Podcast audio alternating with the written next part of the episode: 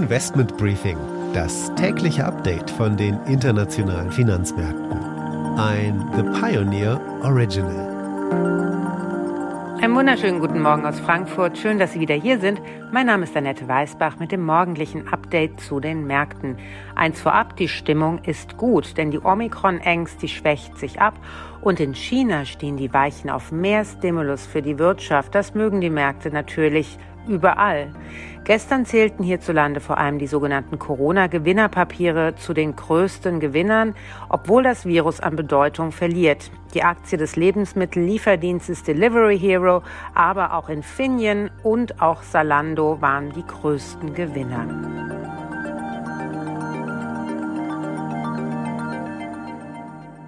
Damit ein Blick auf die heutigen Themen. Bei Volkswagen scheint es eine Lösung zu geben. Herbert Dies darf wohl bleiben. Wir wollen darauf schauen, was das für die Aktie bedeutet. Bei Evergrande sehen die Sachen nicht so gut aus. Die chinesische Regierung erhöht den generellen Stimulus für die Wirtschaft und steigt beim Unternehmen ein. Und in den Vereinigten Arabischen Emiraten wird die Arbeitswoche wohl kürzer. Aus New York von der Wall Street gibt es wieder ein Update von Anne Schwedt.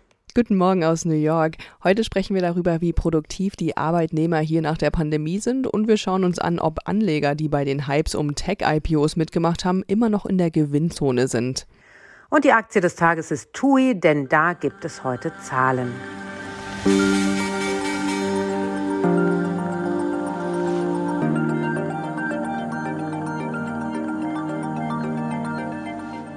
Weißer Rauch in Wolfsburg. Natürlich geht es hier nicht um die Papstwahl, aber Herbert Dies darf wohl bleiben. Allerdings muss er laut Medienberichten Macht abgeben, zumindest für das Segment der Volumenmarken VW, Seat und Skoda, für das er derzeit im Vorstand zuständig ist. Hier wird wohl VW-Markenchef Ralf Brandstätter übernehmen, der in den Vorstand aufrücken soll, auch auf Drängen der Arbeitnehmerseite, die dem unter den Beschäftigten beliebten Brandstätter vertraut. Er ist allerdings nicht nur beliebt, sondern auch ein guter Manager und wird auch von Investoren hoch angesehen. Die Führungskrise hat sich in den letzten Wochen auf den Aktienpreis sehr negativ ausgewirkt. Denn man kann sich schon fragen, wer so schnell den Job von Herbert Dies machen könnte. Er steht wie kein anderer für die Transformation des Konzerns und eine stringente Strategie und vor allem für die Dynamik, den großen Tanker Volkswagen zu modernisieren. Dies steht für eine stringente Strategie und vor allem für eine Vision. Er möchte im Grunde genommen genauso profitabel werden wie Tesla. Tesla baut momentan mit deutlich weniger Menschen Autos und es ist damit natürlich sehr viel produktiver. Herbert Dies hat Ende September ein Interview mit Gabor Steingart geführt und da hat er über Tesla und Elon Musk als seinen stärksten Konkurrenten gesprochen. Tesla wird eben zugestanden, in der neuen Welt der autonom fahrenden Autos schon den großen Vorsprung zu haben. Haben Sie den denn Ihrer Einschätzung nach? Äh, den hat Tesla technologisch. Ja. Andererseits hat man Zweifel als Beobachter, dass, dass sie schaffen, die Produktion so hochfahren zu können, dass sie diese Erwartungen jemals erfüllen werden. Ja, da dürfen wir sie nicht unterschätzen. Die, das Wachstum von mhm. Tesla ist außerordentlich. In, unser größter Wettbewerber in China ist nicht ein Chinesisch, sondern Tesla. Und die Wachstumsraten mhm. sind schon erstaunlich. Wie schaffen die das, dieses Wachstum zu managen? Bei so einem Freak an der Spitze? Ja, er ist sehr äh, beim Autogeschäft eben sehr fokussiert. Es ist immer leichter, mit einem weißen Blatt Papier anzufangen. Ist mittlerweile durch die Bewertung natürlich auch, hat er finanziell sehr große Handlungsspielräume, ne? kann im Prinzip mhm. investieren, was er will. Und er denkt sehr weit voraus, denkt sehr klar. Und von daher ist er schon unser Wettbewerber, den wir am ernstesten nehmen. Wie er allerdings sein Ehrgeiz und seine Ziele dann intern kommuniziert hat, war für den politischen Tanker Volkswagen ein Affront, speziell für das Land Niedersachsen und die Arbeitnehmerseite. Dieser Konflikt und diese schwelende Führungskrise haben die Aktien von VW stark belastet. Seit Anfang Juni mehr als 20 Prozent im Minus. Gestern ging es dann doch ein klein bisschen bergauf. Nicht alles hat natürlich mit dies zu tun, aber einiges schon.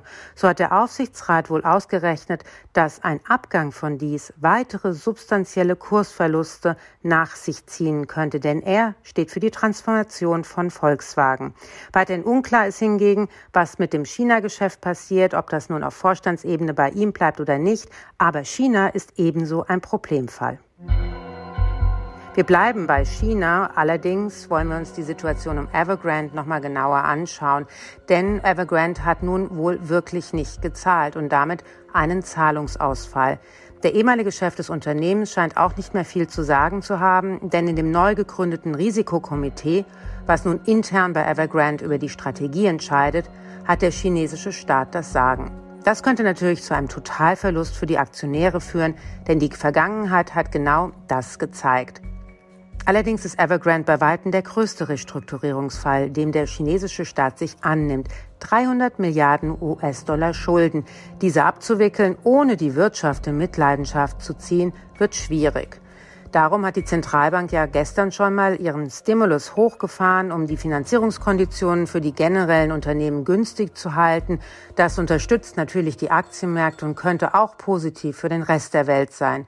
Analysten der Investmentbank Macquarie gehen davon aus, dass die chinesische Politik nun nicht mehr so sehr auf Regulierung setzt, sondern wieder sehr auf Unterstützung des Wirtschaftswachstums und damit natürlich auch eventuell eine Erhöhung des fiskalpolitischen und geldpolitischen Stimulus vornimmt. This is a five train. The next stop is Wall Street. Und jetzt nach New York zu unserer Börsenreporterin Anne Schwedt. Gestern gab es ja auch in den USA den offiziellen Produktivitätsbericht. Wie ist der denn ausgefallen? Schlechter als von Analysten erwartet, Annette. Die Produktivität ging im vergangenen Quartal um 5,2 Prozent zurück. Analysten hatten nur rund 5 Prozent erwartet. Das war damit der größte Rückgang in einem Quartal seit 61 Jahren. Woran liegt es? Hier mal eine Erklärung von dem Wall Street Analysten. Here's the reason why productivity plummeted because it jumped up to 9.6. Now, this is the highest unit labor costs going all the way back to the end of last year, and that number was a 20-year worst. Also was er hier sagt, die Kosten, die Arbeitnehmer verursachen, also was Unternehmen an ihre Angestellten zahlen müssen, ist um 9,6 Prozent gestiegen. So stark ist der Wert zuletzt im vergangenen Jahr gestiegen und das war da der schlechteste Wert seit 20 Jahren. Was wir hier also sehen, ist eine Kombination aus zwei Dingen. Zum einen kosten Arbeitskräfte mehr und zum anderen sind sie weniger produktiv, also schaffen weniger Einnahmen für das Unternehmen. Wären jetzt beide Werte gestiegen, also hätten Arbeiter mehr Geld verdient, And. Aber hätten auch mehr produziert, dann hätte sich dieser Wert einigermaßen ausgeglichen. Da wir jetzt aber beides haben, also mehr Gehalt und weniger Produktivität, fällt der Produktivitätswert besonders schlecht aus. Der Wert schaut sich ja an, was Firmen in ihr Unternehmen reinstecken und was sie dafür wieder rausbekommen. Das ist ganz klar ein Effekt aus der Pandemie, der auch stark mit den Corona-Hilfen zusammenhängt. Die Leute fordern mehr Geld, um überhaupt zur Arbeit zu kommen und Unternehmen müssen das auch zahlen, um gegen den Arbeitermangel anzukämpfen. Und gleichzeitig sind die Arbeiter auch unmotiviert, weil während der Pandemie Pandemie haben sie von der Regierung mehr Geld fürs Nichtstun bekommen als jetzt in diesen Niedriglohnjobs. Die Notenbank schaut sich das auch ganz besonders genau an, um weitere Schlüsse in Sachen Inflation und für auch weitere Zinsentscheidungen zu ziehen. Die Anleger hier haben sich gestern an der Wall Street aber kaum dafür interessiert. Da ging die Wir lassen uns von der neuen Corona-Variante nicht unterkriegen Schnäppchenjagd weiter und deshalb gab es da ein dickes Plus bei allen wichtigen Indizes. Und dann lass uns noch mal auf ein ganz anderes Thema schauen. Dieses Jahr sind ja einige junge Tech-Firmen an die Börse gegangen, darunter zum Beispiel Coinbase, Robinhood oder auch Rivian. Die wurden alle zuerst total gehypt. Man hat aber noch nicht mehr so viel von ihnen gehört. Jetzt mal so als Jahresbilanz haben die frühen Investoren da insgesamt ihre Gewinne halten können? Gut, dass du es ansprichst, Annette. Das ist echt ein interessantes Phänomen, das auch sehr gut verdeutlicht, was hier gerade bei den Tech-Firmen vor allem in diesem Jahr hier abgeht. Von den mehr als 50 Tech-Unternehmen, die in diesem Jahr an die Börse gegangen sind, traden so gut wie alle um mindestens 20 Prozent unter ihrem Höchstpreis. Mehr als 20 dieser Firmen haben sogar mindestens die Hälfte ihres Wertes verloren. Robinhood zum Beispiel ist von seinem Höchstpreis gesehen um 74 Prozent im Minus, Coinbase fast 40 Prozent und Vivian 35 Prozent. Das hat meines Erachtens unter anderem sehr stark mit privaten Kleinanlegern zu tun. Die hatten ja in diesem Jahr schon einige Aktien mit sogenannten Meme-Aktionen nach oben getrieben. Die haben sich da also im Internet verabredet, um gezielt den Aktienpreis nach oben schießen zu lassen. Alles mit dem Ziel, um große Wall Street-Investoren, die auf den Verfall dieser Aktien gewettet hatten, Verluste einzubrocken. Insgesamt haben sich während der Pandemie immer mehr private Anleger an den Markt getraut, was wir auch den Trading-Plattformen wie zum Beispiel eben Robinhood zu verdanken haben. Die setzen die bei Barrieren für den Einstieg doch recht tief.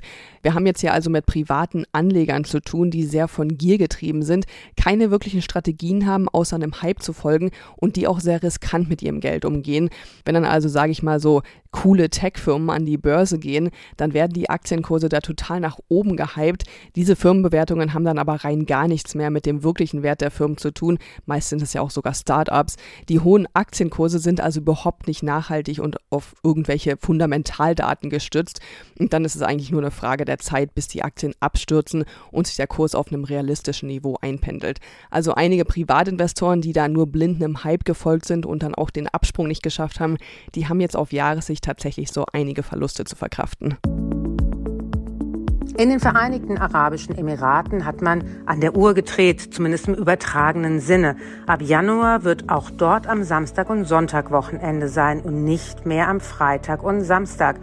Die Arbeitswoche soll aber nur noch 4,5 Tage haben. Die Bloomberg-Korrespondentin in Dubai erklärt das noch mal ein bisschen genauer. You know, as you know, Friday is a holy day for Muslims. The UAE is, in essence, a Muslim country, and they're going to change Friday to be a day that is half a day. So people are going to start working at 7:30, and the Friday prayer sermon is going to start at 1:15, according to the government, and that's when they finish work on Friday. Interessant ist natürlich, was man damit bezweckt, denn das hat nämlich auch wirtschaftliche Gründe. This is an, an attempt to kind of compete with the region and compete with the rest of the world, and obviously open up its markets and start trading with global markets. Investors have been calling for this kind of action for a while because uh, you know the UAE and Dubai specifically wants to establish itself as the Middle East trading hub, and now more so it is doing that. Es bleibt abzuwarten, ob es den Wüstenstadt dann wirklich so viel attraktiver macht, wenn das Wochenende verschoben wird, vor allem was die wirtschaftliche Attraktivität anbelangt. Und aus aktuellem Anlass ist die Aktie des Tages diesmal TUI. Der Konzern wird heute Zahlen vorlegen. Man geht davon aus, dass TUI wohl wieder einen Verlust ausweisen wird. Im Oktober hatte das Unternehmen noch gesagt, dass dieser Winter wohl eine Kapazitätsauslastung von 60 bis 80 Prozent der Vor-Corona-Kapazität erreichen könnte. Nun mit den neuen Reiserestriktionen wird das wohl nicht mehr der Fall sein können. TUI hat zwischen Oktober 2020 und Juni 2021 fast eine Milliarde Euro Verlust gemacht. Zwar weniger als ein Jahr vorher, aber immer noch tief in den roten Zahlen. Was geholfen haben könnte, war eine gute Saison diesen Sommer. Immerhin sind 2,6 Millionen Urlauber mit TUI in die Ferien gefahren. Die Winterbuchungen waren eigentlich auch ganz gut. Die waren höher als eine Million. Allerdings weiß man nicht genau, was jetzt passiert ist mit den neuen Reiserestriktionen, gerade für Österreich, aber auch für die Schweiz, die ja wieder Hochrisikoländer sind. Analysten von S&P Global haben schon im Oktober gewarnt, dass eine komplette Erholung des Reisevolumens wohl erst im, später in 2022 stattfinden könnte, falls es wieder neue Restriktionen geben wird. Und die haben wir ja. Wenn wir uns die Aktien anschauen, sind die deutlich im Minus seit Jahresbeginn, ein Minus von 7,5 Prozent. Und die meisten Analysten raten auch zu verkaufen. Insgesamt sind es drei, die zum Halten raten, aber neun, die sagen, man sollte die Aktie verkaufen. Investment Briefing, das tägliche Update von den internationalen Finanzmärkten. Damit war es das für heute. Ich hoffe, Sie sind auch morgen mit dabei. Wir wollen unter anderem auf die geopolitischen Spannungen schauen, aber auch nochmal auf den Reisemarkt. Und in Kanada entscheidet heute später die Zentralbank über die Zinsen. Und heute steht ja ab 9 Uhr auch erstmal die Kanzlerwahl in Berlin an. Damit wünsche ich Ihnen einen schönen Tag heute und bis morgen.